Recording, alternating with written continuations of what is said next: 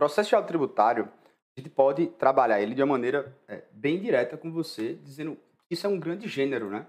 E que está abarcado, de certo modo, que a gente chama de ações exacionais, são ações, portanto, que é, são pelo fisco, né, exacionais, é, realizadas pela Fazenda Pública. A Fazenda Pública ela vai lá e ela entra com a chamada execução fiscal, e a gente tem a chamada medida cautelar fiscal, que também é uma medida ali feita né, pela Fazenda Pública para proteger, é, de certo modo, ali a, a, o crédito tributário, só que sendo, de certo modo, uma medida via de regra preventiva, mas ela também pode ser feita durante a execução fiscal. Só que só para botar aqui uma regra geral, tá certo? Isso é, eu acho bem relevante. E a gente vai ter as chamadas ações anti-exacionais. Então você já sabe, quando falo de processo judicial tributário, estou falando de gênero. Né? Quando eu falo de processo é, judicial tributário sendo gênero, temos tanto as ações exacionais quanto as chamadas anti-exacionais. Ou seja, particular se insurge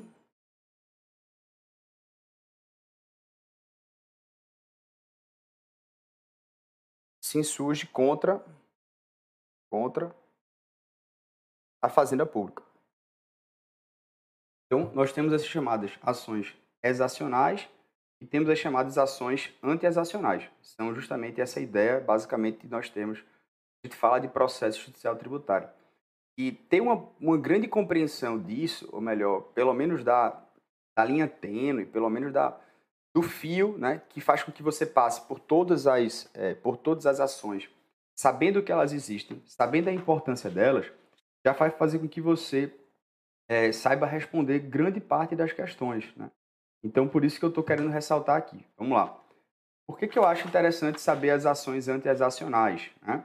E aí eu estou sendo bem direto aqui com, com grandes amigos aqui presentes, até para que a gente consiga ter essa noção do todo e aí, consequentemente, a gente consiga chegar onde eu quero, que é ter essa compreensão lato senso, para que a gente saiba durante uma questão, a gente saiba durante um caso concreto, se situar se o que é, que é permitido e não é permitido. E sabendo o que é permitido e não é permitido, Sabendo se situar, a gente consegue acertar a questão. A gente consegue acertar questões objetivas, discursivas e também de prova oral. Beleza? Então, bora lá. Ações anti-exacionais. Eu tenho ações chamadas de embargos à execução fiscal. Ela que tem lá né, a previsão na lei de execução fiscal, ela vai falar dos embargos. E, de maneira geral, vou fazer uma apresentação brevemente de cada um delas aqui para você. Nós temos a, a, os embargos à execução fiscal como sendo um meio próprio de defesa previsto na execução fiscal. Esse embargos à execução fiscal, ele se diferencia, obviamente, dos embargos do Código de Processo Civil em alguns pontos. E principalmente, ou seja, a defesa na execução fiscal, que está previsto na Lei 6.830 de 1980, ele se diferencia do Código de Processo Civil porque a pessoa tem como se fosse é, que fazer uma chamada garantia para apresentar a defesa. Então, a garantia, ou seja, é, a pessoa deve um milhão de reais. Para que ela possa se defender, ela vai ter que, em tese, garantir o juízo antes para que ele possa apresentar a sua defesa. Isso é como se foi, é, fosse chamado pela jurisprudência de condição de procedibilidade dos embargos. Então, reiterando aqui, né, a gente tem como é, a lei de execução fiscal tratando sobre os embargos, que se diferencia do Código de Processo Civil até nos prazos, tenha cuidado, há algumas distinções interessantes. E nós temos a necessidade, por exemplo, de uma característica própria, que é ter uma necessidade de garantia para que a pessoa possa apresentar a sua defesa. Então, ela vai ter que apresentar lá os meios próprios que estão previstos, por exemplo, lá no artigo 16 salvo engano, 16 ou 14, agora parágrafo 1 da lei de execução fiscal, só não tenho na memória, mas enfim.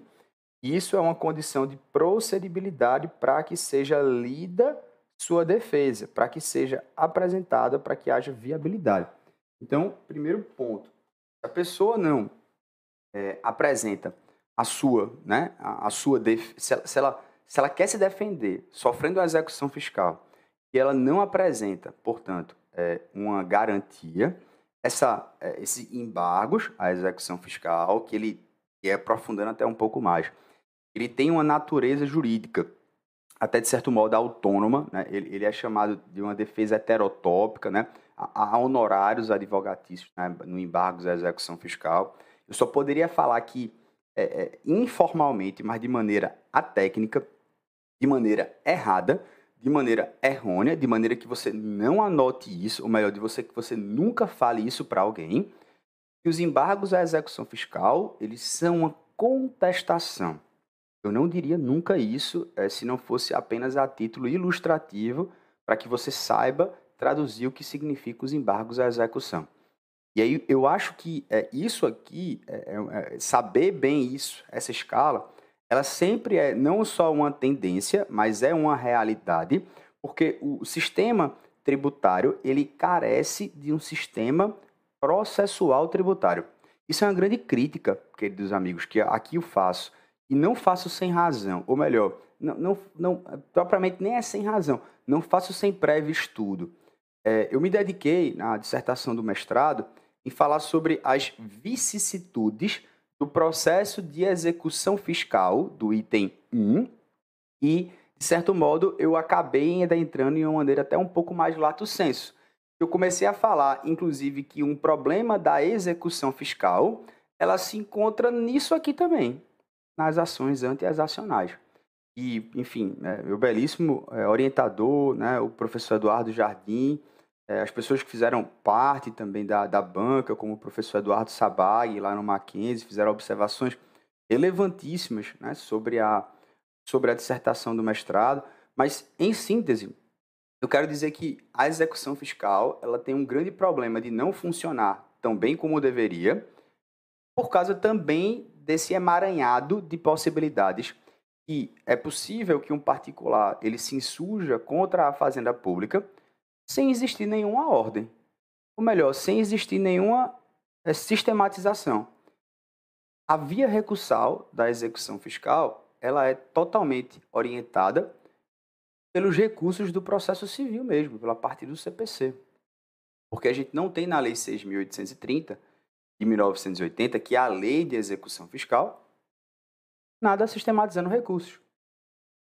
E eu farei uma breve crítica sobre isso aqui depois. Não agora.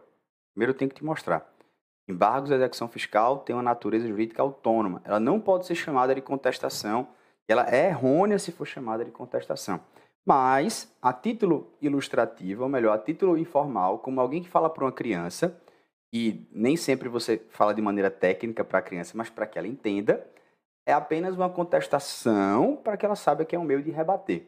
Mas totalmente diferente da contestação no que tange ao prazo, no que tange a necessidade de garantia.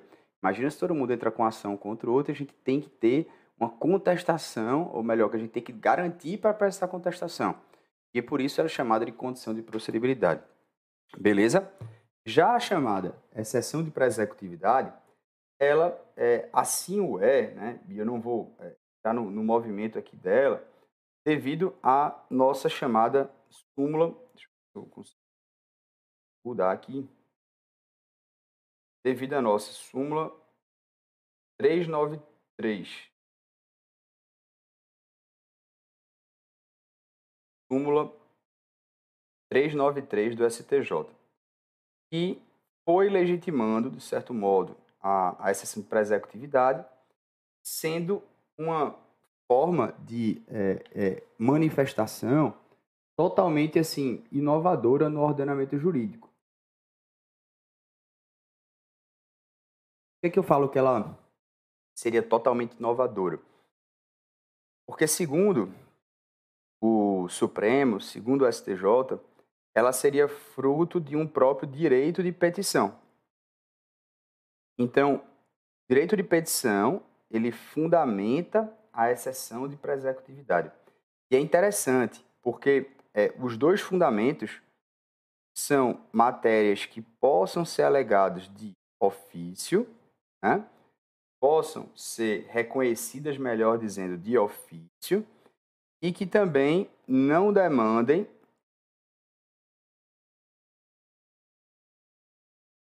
ilação probatória. Então, não demandar dilação probatória, ser reconhecido de ofício de certo modo, já é, portanto, as grandes características da súmula 393 do STJ. Perceba, súmula 393, é possível utilizar a exceção de pré-executividade, sendo reconhecido pelo Supremo como um direito de petição, desde que seja uma matéria cognoscível, ou seja, reconhecida, é que o juiz ele também possa de ofício reconhecer e por isso também se diz que a matéria ela tem que ser de ofício, portanto, nessas matérias, digamos assim, de ordem pública, né? E a gente tem um, um, um problema de cognição, e aí falando aqui de Kazuo Watanabe, né? Quem não quer falar desse cara, ou melhor, quem conhece Kazuo Watanabe vai falar que ele, ele, ele é um cara que escreve muito sobre essa questão do conhecimento, e até na esfera recursal isso é bem interessante, mas que ele vai falar sobre o, o aspecto cognitivo, né? Se existe uma, uma limitação é, formal né, no que tange a, a, a, profundidade do recurso e quanto à extensão do recurso, mas enfim, a cognição aqui ela não é completamente vertical, ou melhor, ela, ela pode ser vertical se não tiver dilação probatória. Então, isso se aproxima, inclusive, somente e somente nesse sentido, a essa executividade do mandado de segurança, onde nós temos um direito líquido e certo mas também que não demanda dilação probatória, que é justamente esse item aqui. Então, não demandar dilação probatória é uma grande característica é, das matérias atra é, vinculadas através dessa seção de pré-executividade. Bom, beleza, velho. Então, a gente já tem, assim, de certo modo, súmula 393 do STJ, ela é um direito de petição, é uma matéria cognoscível de ofício, e ela vai ter, de certo modo, ali, é, que ela não demanda dilação probatória. Aí a gente já começa até a trabalhar uma distinção. Por que, que os embargos eles se diferenciam, de certo modo, da exceção de pré-executividade? Porque é, é, a, os embargos eles se tratam de uma ação autônoma. Por isso que eu falei que você não, não tem a capacidade de ter, ter uma contestação. Você tem algumas características do prazo de 30 dias. O prazo só começa a partir da garantia. Está lá no artigo 16, parágrafo 1 né? Quando a gente fala dessa ação de pré-executividade, a gente já vai dizer é, de certo modo, é, matérias de ofício barra de ordem pública, a gente já vai ter ali, de certo modo, por exemplo, a prescrição ou decadência, desde que não demande dilação probatória. E aí esse ponto é até interessante, porque é, aprofundando aqui mais, perceba que a gente não tem necessidade de garantia para apresentar essa para executividade. A para executividade, já que ela diferencia nesse ponto ela começa a ser utilizada hoje de uma maneira desenfreada, de uma maneira às vezes abusiva, inclusive, assim como o é o mandado de segurança, porque nós temos o mandado de segurança como algo que é um direito líquido e certo. Aí todo mundo começa a usar o mandado de segurança como algo que tem um direito líquido e certo, porque o nosso sistema processual, infelizmente, eu vou fazer isso porque eu, eu preciso é, é, dar uma aderência a você, né? Não faz sentido, é, não faz sentido, né? A gente eu gosto de dizer que a gente, nós somos pedreiros de casas incompletas, né? Nós temos nossos defeitos é, e todos os dias a gente vai, de certo modo, a gente acorda com o nosso trabalho de, de terminar as nossas paredes que estão incompletas. Então a gente tem uma casa a construir. Eu, eu não acho que ter uma visão positiva da vida faz com que isso faça com que a gente ofusque aquilo que a gente sabe que a gente tem que melhorar. Então, é, é, se, claro, se você sempre acorda numa idealização de, de uma imperfeição que realmente não existe, é, isso não vai te dar motivos, isso não vai te dar esperanças para que você acorde e melhore aquilo que precisa ser melhorado. Então a gente é, enfrenta nossos defeitos e a gente é, enfrenta, de certo modo, assim, os buracos que tem na legislação também. Eu enxergo buracos aqui. Não sei se você enxerga. A assistência para executividade, por mais que ela seja um grande direito de petição, ela não tem a garantia. Então, se ela não tem a garantia, todo mundo vai tentar sempre usar essa assistência para executividade. De maneira que é, isso aqui, o uso do mandado de segurança, consignação, declaratória, anulatória, repetição de débito, aquilo que aqui seja feita e verdade seja dita, faz com que isso aqui sempre mitigue, ou seja, elimine, impeça a utilização dos embargos à execução. Não sei se você nunca parou para pensar sobre isso. Se a única garantia relevante, ou melhor, se a única distinção relevante, perceba, de ordem material, não falo de cunho para concurso, da execução fiscal para as demais formas de execução comum do CPC, no íntimo, no fundo, é, é como é, grande prerrogativa, é o fato de você ter que garantir o juízo. Só que isso aqui tudo existe, de certo modo, ou não tudo, né, mas o mandado de segurança, as ações declaratórias, anulatória e repetição, basicamente para dizer, olha, é, eu não vou apresentar os embargos e eu posso apresentar isso aqui. E a crítica que eu já adianto a você, que é o grande cerne, é o grande cereja do bolo, é que nós temos um sistema processual tributário que não existe. Sabe o que significa isso? Significa que o sujeito, se ele perde o prazo, porque há um prazo para ingressar com embargos da execução fiscal, ele pode entrar com a exceção de prazer-executividade, ele pode entrar com mandado de segurança, ele pode, de certo modo, entrar com essas três aqui, que tem uma distinção, obviamente, às vezes perto do tempo, mas assim, tem uma distinção formal. E a jurisprudência não importa o nome em. Então, acaba aqui, no fundo, no direito tributário, a gente olha para um fenômeno que existe no direito processual civil e acaba sendo inexistente. Sabe que fenômeno é esse? Preclusão. A preclusão com total infelicidade, eu gosto de dizer isso como professor, basicamente ela não existe no direito tributário. Se você perde um prazo, você pode fazer uma outra ação. Você pode tomar outra medida. E aí a gente acaba criando um sistema infindável que, ainda por complexo que o seja de normas, também processualmente ele é um campo aberto, que nunca dá um nó. E é isso, tudo isso trava a execução fiscal. Não é vamos mudar a execução fiscal. Não, não é a execução. É o procedimento como um todo, também das ações internacionais. Se você está entendendo, ou melhor, não sei se eu estou viajando demais. Conversando isso com você. Será que você está me entendendo? É, ou melhor, será que. Tomara que você pesquise um pouco para se aprofundar. Só estou te dando aqui, ó, a faísca, né, velho? A fagulha isso é, de certo modo, o sentido da vida, né? A gente. O, o grande paradoxo da vida é que a gente. É, o sentido da vida é a gente se entregar, né? A gente se oferecer. Eu estou ofertando aqui tudo que eu sei, ou melhor, tudo que eu pesquisei. E, e se vo, você quer conservar a sua vida, perca. Perca a sua vida. Quem fala isso? Mário Teresa do Calcutá, Luther King, Gandhi. Todos os caras. Quer perder a, quer ganhar a sua vida, perca. Perca por algo relevante, perca por algo justo, bom. Isso aqui, na minha concepção, é algo ruim.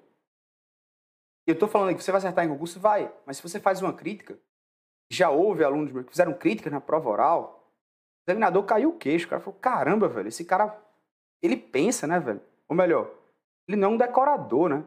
Ele é um cara que raciocina a coisa e fala: pô, vamos, vamos entender? Bora. Por que, é que todo mundo quer usar essa atividade? Porque eu não pago honorários. Porque eu não pago custos. Eu pago custos aqui nos embarques, eu pago honorários. Eu quero usar mandado de segurança. A mesma coisa, né? Que coisa legal, velho. Poder, enfim, litigar aí como se fosse um devaneio. E aí a gente chama literalmente metralhadoras tributárias. O cara começa a fazer teses sem sentido, absurdas. Você movimenta toda a máquina, sistema judicial, procuradoria, receita, para enfrentar algo que não existe. Eu não estou defendendo a legislação, eu estou defendendo o sistema de procedimento que não funciona. Ou melhor, não existe, não tem. É emprestado do CPC. Aí vamos lá, professor, bora ficar aqui. Claro que vamos ficar aqui, velho. Claro que a gente vai ficar aqui. A gente vai ficar aqui mesmo. Vai acertar as questões, vai passar no concurso tal. Vai trabalhar nisso. Sabia que você vai trabalhar nisso? Aí quando você trabalhar nisso, você vai pensar. Vamos lá. O que é que então diferencia? Quando a gente chega aqui, ó. Mandado de segurança. Né? Então, a gente já não tem honorários, né? PE, né? A gente já fica feliz, ou melhor, todo mundo gosta de trabalhar em direito tributário porque fica bacana, né? Você pode trabalhar sem erro, né? E é o mais bizarro, o mais bizarro, o mais bizarro. Se você julga procedente a essa atividade, tem honorários. E se você julga improcedente? Não tem honorário. Olha só, velho, que coisa bacana, hein, velho? Ou melhor, que privilégio, fazenda pública privilegiada. Se você perde fazenda pública, você paga honorário, se julgado procedente, é sido atividade do contribuinte, que é ação internacional. Se a fazenda pública, enfim, né? Se o cara entra com qualquer tese, tiroteio, devaneio dele, da cabeça dele, e não paga honorários. Bacana, hein, velho? Sistema processual, legal, hein? Muito bom, velho. É isso aí, ponto para você. Aprendeu a pensar, a raciocinar. Não quero que você concorde comigo, mas reflita. Somente isso, tá? Então vamos lá. Mandado de segurança.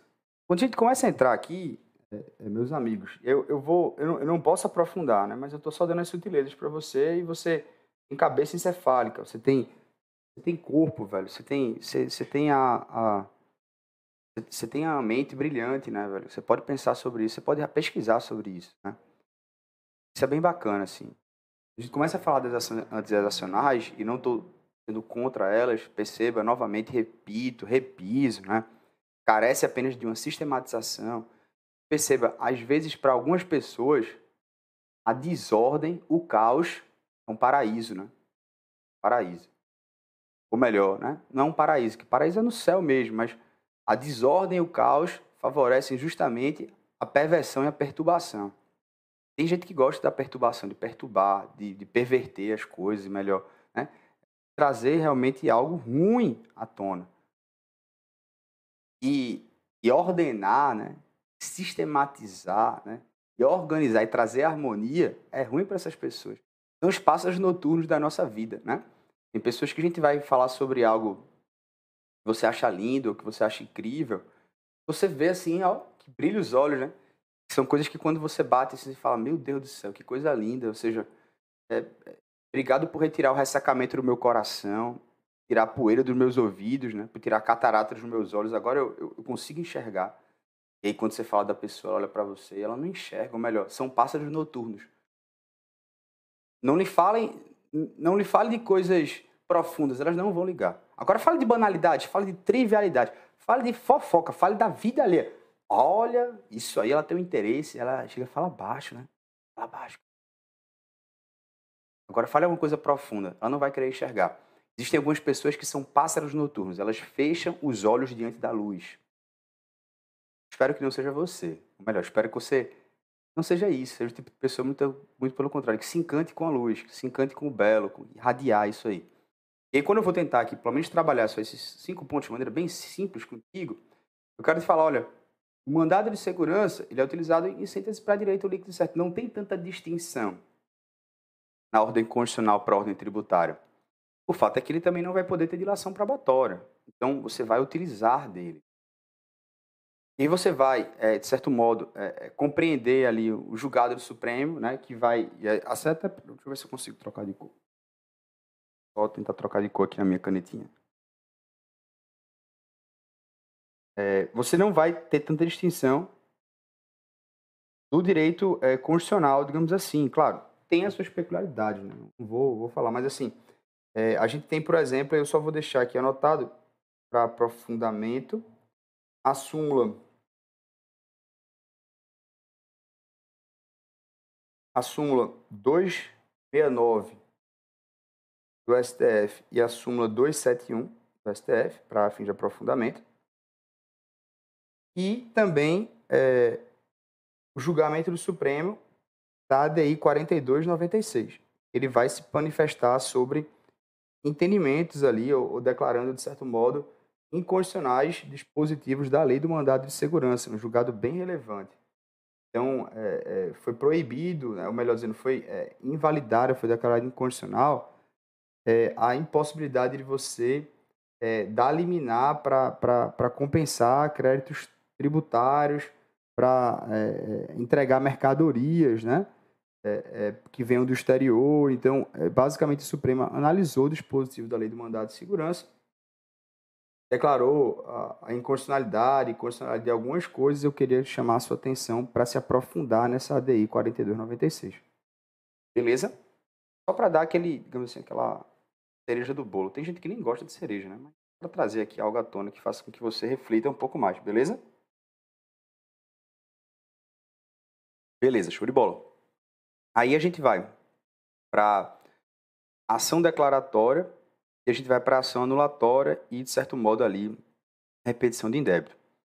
Veja só, é, quando a gente vai falar de ação declaratória e inexistência da relação jurídica, a gente está dizendo de uma ação que diz é, é, previamente, e aí eu, só para que você tenha uma só para que você tenha uma, uma ideia, né? Quando a gente fala de uma ação declaratória, é, o foco né, da ação declaratória, deixa eu até trazer uma, uma outra cor aqui.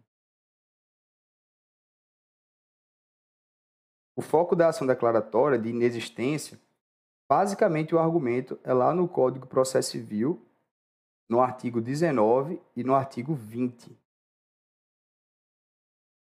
da, do Código de Processo Civil, onde ele vai dizer que você né, não tem uma relação jurídica. Então você vai entrar com ação declaratória é, em matéria tributária de iniciativa do contribuinte e vai reconhecer o direito do contribuinte a dizer, olha, eu não tenho uma relação jurídica com você, né? Então eu sequer posso, né? A gente tem, sequer posso dizer que faz parte de uma relação jurídica. Então assim, é como se o contribuinte ele ingressa com a ação declaratória de inexistência, estou dando um exemplo, tá? Para, no caso concreto, dizer, olha, é, eu não posso, eu não tenho relação para ser cobrado uma taxa de iluminação pública. Iluminação pública. Perceba, e aí se você souber, a taxa de iluminação pública, ela é declarada é, é, ela é declarada inconstitucional. Né? Não pode ter taxa de iluminação pública hoje no nosso sistema tributário. Por quê? Porque a taxa ela é um serviço público específico e divisível e só podemos ter só podemos ter é, é, uma algo de serviço público específico e divisível para cobrar taxa. Limpeza pública, é, iluminação pública, desculpa, né? É, a iluminação pública você não tem, assim como a, a, a taxa de limpeza pública também, é, você não sabe quem usufrui daquilo. Então, quanto eu usufruo do poste? Tá bem, né? Agora, por outro lado, a limpeza que ela é do seu domicílio, porque você mora ali, ou seja, não é a taxa de limpeza pública genérica, mas é a taxa de limpeza que pega o lixo na porta da sua casa, aí já é outros 500. Né? Então, a taxa de iluminação pública ela foi declarada inconstitucional. Então, se o contribuinte ele entra com a ação declaratória dizendo, olha, eu sequer tenho relação jurídica, sequer eu posso, né, consequentemente ali, é, é, compor futuramente um polo passivo né, de uma execução fiscal, ele pode ingressar. Então, geralmente a ação declaratória, e aí só para vir deixa, ela é utilizada quando não há não há constituição do crédito tributário pelo lançamento. Então ainda não houve a constituição do crédito tributário pelo lançamento. Se não houve a constituição do crédito tributário pelo lançamento, eu estou falando aqui, obviamente, de uma ação declaratória, porque eu estou pedindo para declarar algo que sequer existia ainda. Então, de certo modo, o cara está ali, né?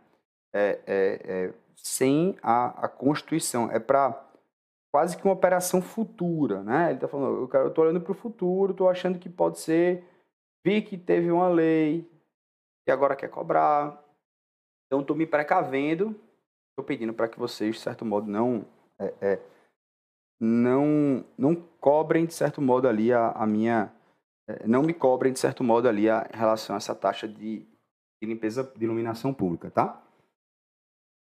Quando eu quero falar de ação, tá aqui mudar a cor também. Quando eu quero falar de ação anulatória,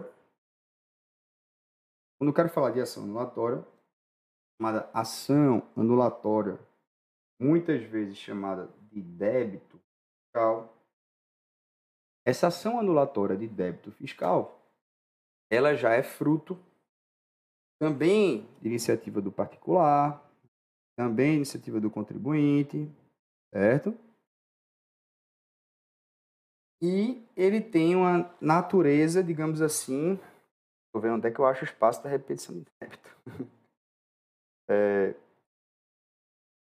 ele vai ter um. Eu vou, vou escrevendo aqui e vocês vão complementando aí, tá? É, ela vai ter uma natureza vai ter uma natureza desconstitutiva. Desconstitutiva. Significa isso. Desconstitutiva ou constitutiva negativa é porque ela está querendo anular um lançamento. Então, ele anula o quê? Porque já houve lançamento. E qual a base, professor? A base basicamente legal é lá no artigo 38 da Lei de Execução Fiscal, onde ele vai falar de todas essas discussões judiciais. A gente vai ter discussões judiciais envolvendo é, basicamente ali, né, é, mandado de segurança, o próprio direito de petição. Então, a ação anulatória, ela de certo modo, ela deve ser ajuizada entre é, a rigor, obviamente, ela deveria ser entre o momento em que constitui o crédito e o, o ajuizamento da execução fiscal. E é isso que talvez a, é, eu queira destacar aqui para você. Tecnicamente, o certo, o certo é ação declaratória de inexistência de relação jurídica. Veja como isso é interessante, tá? Eu acho que eu posso fazer essa crítica depois. Eu, eu, eu, eu lanço aqui tudo. Vamos, vamos finalizar com repetição de débito. Bom, repetição de débito. Já a repetição de débito, de maneira geral, deixa eu ver agora onde eu vou colocar essa repetição de débito. A repetição de débito, aqui está um carnaval de cores. Né? A repetição de débito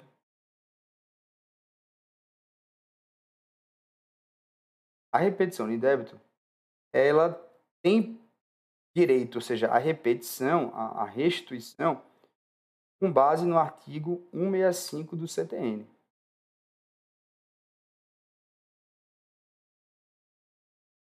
Ou seja, a repetição de débito, ela se dá porque alguém pagou algo. E aí ela tem uma natureza de repetição de débito, que é uma, é, uma ação de conhecimento, digamos assim, de natureza condenatória. Condenatória. Vou linkar tudo agora, tá? Então, o artigo 65 do CTN ele diz, olha, se uma pessoa, independentemente de prévio protesto, ela pode pedir a restituição se ela paga de maneira espontânea é, um valor a mais, se houve um problema na na identificação do sujeito passivo. E aí, basicamente, ela vai ter ali a, a relação, seja do artigo 65, seja também lá do artigo 68 né, do Código Tributário Nacional quanto aos prazos. Beleza? Agora vamos sistematizar tudo isso. De maneira geral, quando eu olho para a ação declaratória, anulatória de repetição de débito, eu digo que uma ação declaratória ela vai dizer que eu não tenho relação jurídica, a regra era que ela fosse utilizada quando não existe uma constituição do crédito tributário. Ou seja, é, é, eu vejo que surgiu uma lei que eles vão tributar ano que vem taxa de iluminação pública. Eu faço, rapaz, olha só, hein? Ano que vem. Então, assim, eu vou entrar com uma declaração de inexistência de relação jurídica, porque, assim, ano que vem vai chegar esse boleto, né? Perceba, não houve lançamento. Então eu vou lá e, propriamente, tecnicamente falando, entro com essa ação declaratória de inexistência. Ah, não, mas é, chegou já o boleto da taxa de iluminação pública. Estão me dizendo que eu tenho que pagar 5 mil reais. Absurdo isso aqui. Não concordo. Né? Quando chega o boleto, o cara ou pode é, debater na esfera administrativa, ou seja, ele vai fazer uma impugnação na esfera administrativa, ele vai é, abrir, inaugurar a fase contenciosa do processo administrativo fiscal. Perceba, nós estamos falando aqui de processo judicial tributário, eu quero que você não confunda com o chamado processo administrativo fiscal, tá? Aqui, botar aqui. Não confundir diferente do chamado processo administrativo fiscal, PAF, ou então para alguns lugares chamado de PAT, processo administrativo tributário. Enfim, Por quê? Porque isso aqui é judicial, não confunda com administrativo. Então, se você recebe um boleto, é, você pode entrar com ações, mas a gente não está falando ainda de ação exacional, porque não houve execução fiscal ainda. E há uma fase administrativa. Mas o cara recebeu o boleto. Aí o cara recebeu o boleto e falou assim: bicho, eu não concordo com isso não. Ou ele se defende de maneira administrativa, o PAF, o PAT, digamos assim, ou seja, ou ele vai lá e diz assim: olha, eu vou inaugurar a fase contenciosa, eu vou querer que né, é, chegue até o CAF, assim, mas eu não vou pagar isso aqui, eu não concordo, isso aqui está errado. Ele vai lá, né, reclamando, não, o valor não foi esse, então ele vai lá de maneira administrativa, ele não precisa pagar nada na esfera administrativa, diferentemente se ele fosse né, é, é trabalhar em tese com a esfera judicial com as custas e eventualmente os honorários. Aí o certo seria o cara ingressar com ação anulatória para desconstituir, uma ação desconstitutiva, portanto, porque já houve lançamento, chegou o boleto na sua casa, para que ele diga: Eu não quero pagar essa taxa de iluminação pública porque ela é inconstitucional. E, por outro lado, suponha que ele recebe o boleto na sua casa e eu tenho um pai que ele não suporta, é, ou melhor, é, ele tem um horror a receber boleto e deixar para último dia ou para perder prazo. Ele odeia pagar multa, né? Meu pai não gosta de pagar multa de nada. Então, se o dia é esse, ele vai lá e se programa, fala, tem um valor, tem que pagar tal dia, tem que tal dia, né? E aí, suponha que chegou o boleto, você não quer nem saber, você já pagou até antecipadamente, assim que chegou, né? Só que aí você fala, caramba, eu paguei alguma coisa que é incondicional. Ou então, suponha que eu paguei um valor a mais. E aí a gente entra na ação de repetição de débito que já é uma ação prevista no artigo 165 do CTN, tem natureza condenatória. Que faz, ó, eu quero receber esse dinheiro de volta. E o interessante é que ele diz, é, receber o dinheiro de volta, repetição de débito, independentemente de prévio protesto, independentemente se foi por engano, independentemente se eu fiz porque eu quis, porque ninguém me falou nada, sei lá, transferi na conta um valor, né? Voluntariamente, fiz um PIX voluntário não tem justificativa. E o artigo 68 vai, vai falar dos prazos lá, especialmente também do prazo de 5 anos, para que também o cara não há de infinito querer esse dinheiro de volta. E aí, a tônica, meus amigos, é que se a gente pegasse ao pé da letra, ação anulatória, né, declaratória e repetição de débito, eu ficaria até feliz por falar assim, velho, que massa. Isso aqui é utilizado especialmente nesses pontos em que a gente tem é, uma, já tá, houve Constituição, não houve. Isso é de maneira técnica. Mas aí, pasmem, porque a ideia seria que você entrasse com ação anulatória a partir do momento em que você recebe o boleto e o máximo seria até a execução fiscal. Se já houve uma execução fiscal, se, se já entrou com a execução fiscal, o que poderia ser feito são agora os embargos à execução fiscal. Por quê? Porque já tem uma ação judicial correndo. Mas a jurisprudência, ela permite, por exemplo, que se uma parte ela perca o prazo dos embargos à execução fiscal, que é um prazo de 30 dias, tem lá no artigo 16, ele pode, se quiser, entrar com a sessão de executividade. Ele pode, se quiser, entrar com mandado de segurança. Eu vi agora que eu pulei a sua de consignação em pagamento, mas é muito simples, né? É, a consignação em pagamento, concluindo o raciocínio, ele pode entrar, se quiser, com ação declaratória, anulatória, qualquer uma, porque não existe uma preclusão.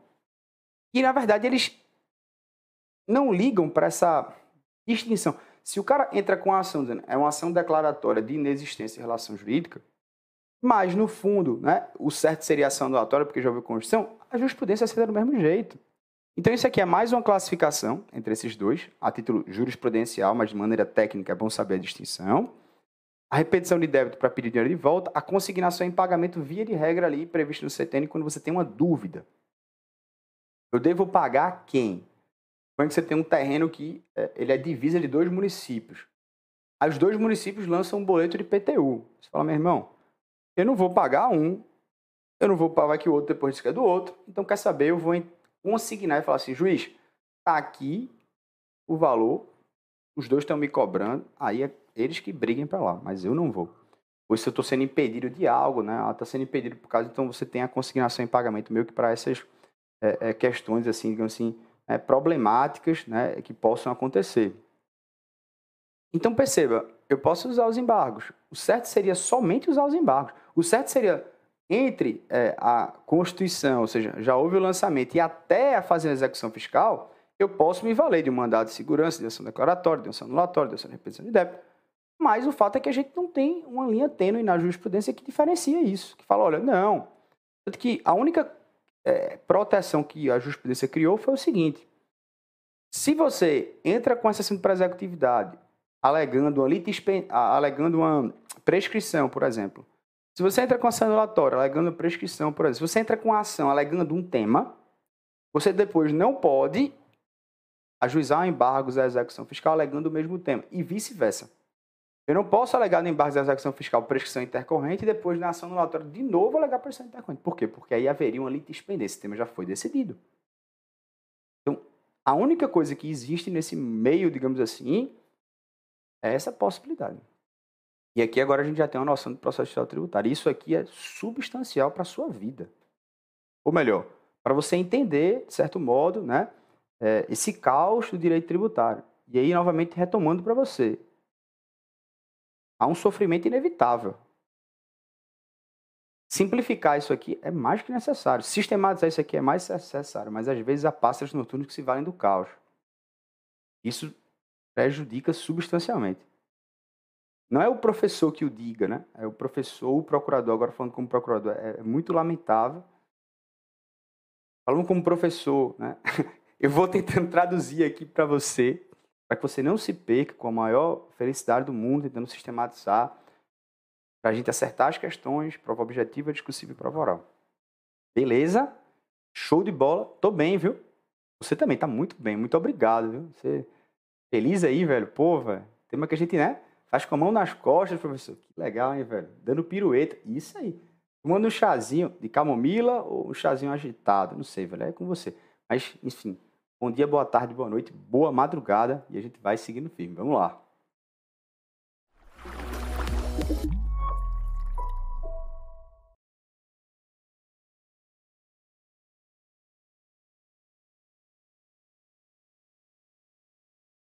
Gravou, né?